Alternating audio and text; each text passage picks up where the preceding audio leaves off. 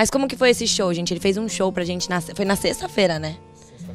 Um showzaço exclusivo, então ele vai contar um pouquinho pra vocês como que foi, a gente vai pôr umas imagens aí depois. Foi muito legal, até porque um ambiente como esse aqui, uma energia, um astral, as pessoas que estão aqui receberam esse show exclusivo com essa vista maravilhosa, embora seja um trabalho, foi muito prazeroso, como sempre é o meu trabalho, cantar, né? Quem não gostaria de viver cantando? Falo, a minha vida é minhas férias e minhas férias é minha vida, meu trabalho é minhas férias minhas férias é meu trabalho. É uma seriedade enorme, né? O trabalho do cantor lírico, toda aquela preparação, mas poder cantar Nessa ocasião foi muito legal ver a reação das pessoas assim de frente. Muitas pessoas que conhecem meu trabalho, que estiveram aqui, falam: Nossa, eu te vejo lá no palco, aquela distância, né? Tão longe, não dá para ver alguns detalhes, algumas emoções que você passa. E ali tava todo mundo de frente, Pertinho. pertinho, curtindo, cantando, se divertindo. Foi muito prazeroso. E como que funciona a sua preparação? Quando você tá lá no quarto, sabia que ia fazer o show, como que você se prepara assim, fica prontíssimo?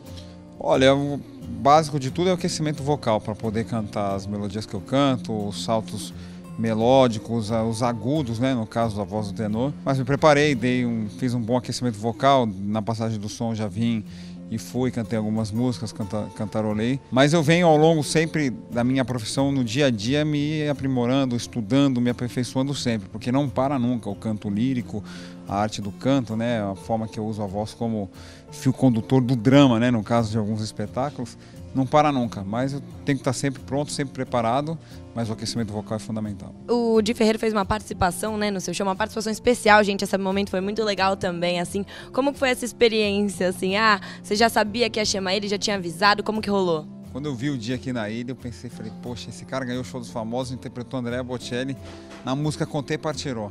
E tava no meu repertório no dia do show, eu tinha Contei Partiró, eu dei um toque para ele e falei, ó, se prepara que eu vou te chamar. Aí chamei inusitado, ele não estava aquecido. Perguntei, ah, como é a questão do italiano, não é? Então ele falou, aprendi, tive que escrever a pronúncia lá do jeito que eu sabia em português, fui, fui me aprimorando. Foi uma surpresa. Cantou perfeitamente italiano, cantou afinado, cantou os agudos e é uma música dificilíssima. Contei para tirar uma das mais difíceis do repertório. E ele mandou muito bem. Foi uma grata surpresa. E ele fez uma surpresa comigo também, no show é. dele, né? Eu ia falar isso. E no show do Di Ferreiro que teve ontem também, você também entrou. E aí, como foi essa, ah, essa parte? Aí ele não me falou que ia me chamar, não. Ele falou, não, vai lá, assiste o show e tal.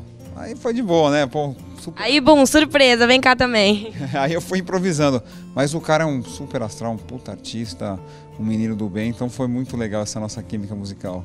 Você tem vontade, assim, de mudar, de experimentar um estilo novo, alguma hora, assim, da vida, da carreira? Que nem você cantou lá com o Di uma música diferente, fazer alguma coisa mais assim ou não? Eu...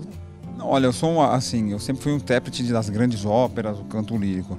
De três anos para cá, eu dei uma repaginada nessa minha carreira eu vim para a linha de frente, onde eu não sou um intérprete de um personagem e de uma história. sou o Thiago Arancan. E no meu show, eu tenho a mescla de vários estilos, sempre usando a característica principal, que é a interpretação da minha linha de canto, mas tudo isso é uma construção. Então, nesse período já de 3, 4 anos para cá, eu venho fazendo tudo isso. Tanto é que a minha nova turnê Mágico Amore tem vários estilos, mas é baseado sobretudo no romântico. E você tem alguma parceria que você sempre quis fazer, que você pensa assim, falou, ó, essa daqui um dia vai entrar no meu show, vai entrar num DVD, não sei, algo assim? Sonhar não ocupa espaço e a gente tem que sonhar dia a dia. Mas o rei, né? Se o rei pudesse um dia. Nossa, ia ser demais, né? Seria memorável. Mas quem sabe?